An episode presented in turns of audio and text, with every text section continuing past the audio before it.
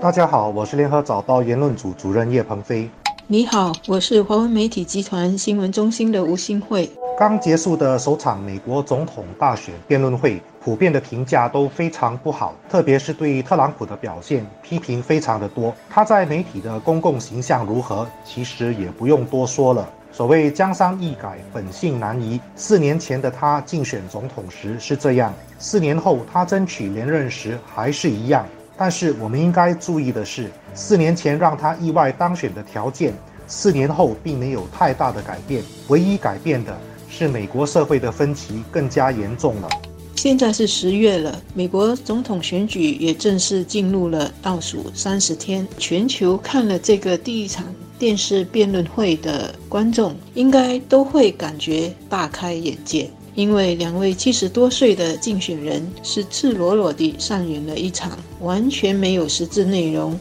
只有互相攻击和互相嘲讽的政治笑话。所以呢，有美国选民在看了之后感叹到，这场辩论的最大输家是美国人，因为大家看不到美国的未来，尤其是让全球对美国下来的发展和美国的对外关系更加感到焦虑和茫然。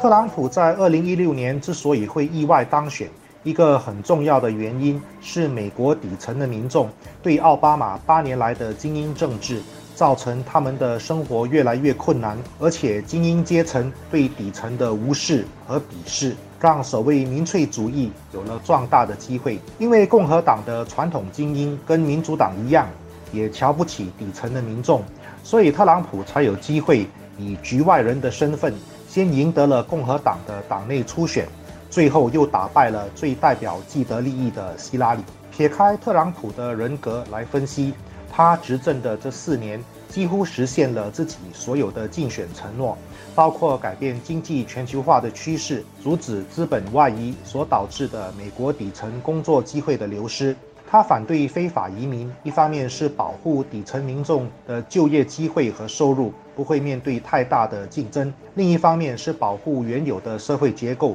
不会因为大量不同文化背景的外来移民而让社会的矛盾更加的复杂。美国现在的政治格局主要是集中在东岸和西岸的政治、经济和文化精英对抗中部和南部的本土力量。东西两岸的精英是全球化的既得利益者，所以他们非常痛恨特朗普的政策。同样的道理，中部和南部的本土派认为特朗普才真正代表他们的利益。所以这个格局基本上还是跟2016年一样。而且特朗普在2016年的意外当选，靠的并不是大众票，而是美国特殊的选举人制度，也就是只要在每一州获胜。就囊括那一周全部的选举人票，跟四年前一样。今年特朗普的民调还是没有过半。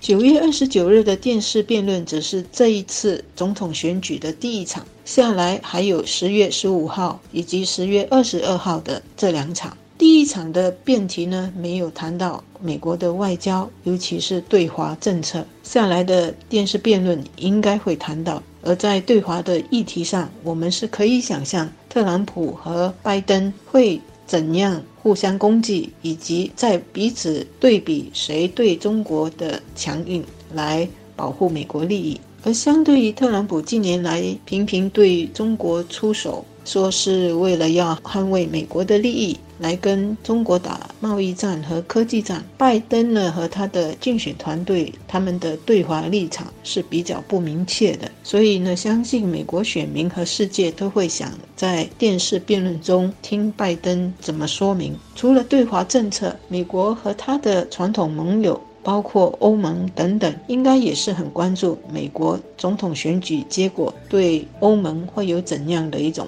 战略影响。香港的大数据公司 ASI 还做了一个历史的比较，他们发现呢，从两千年开始，美国总统选举首场电视辩论的落败者，最后都变成是赢得了总统的宝座。比如呢，两千年共和党候选人小布什在第一场辩论里面表现不及格，但是呢，他却入主了白宫。奥巴马呢，当年在电视辩论的时候也是。落败，但是呢，最后他也是入主了白宫。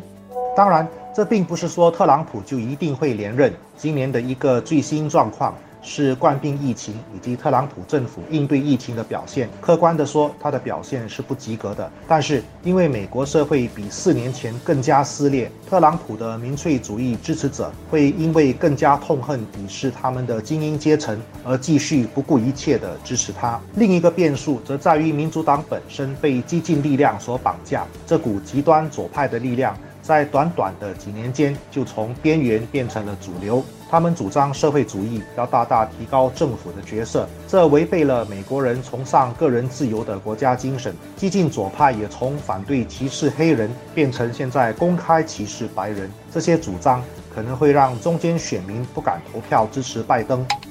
世界是需要更稳定的国际局势和政治局势来共同应对的。而美国在这方面应该是有能力和资源来充当世界的稳定器，但是呢，我们看到的是，它被国内的民粹主义和领导人的个人主义一再的玩弄，搞得自己国家分裂，世界也被吵得分裂。今年的美国总统选举，十一月三号的投票日，我们未必在当天就会知道谁会是白宫的主人，因为呢，特朗普已经一再的表明，如果选票结果对他不利，他会质疑选举的程序，尤其是会质疑通过邮寄的方式的这种选票的有效性。他认为，呃，邮寄的这种选票会有舞弊。全球的人今年因为疫情过得好累、好辛苦。美国的选举政治如果到十一月三号之后还没完没了，还要被领导人玩弄几个月，整个世界局势还要跟着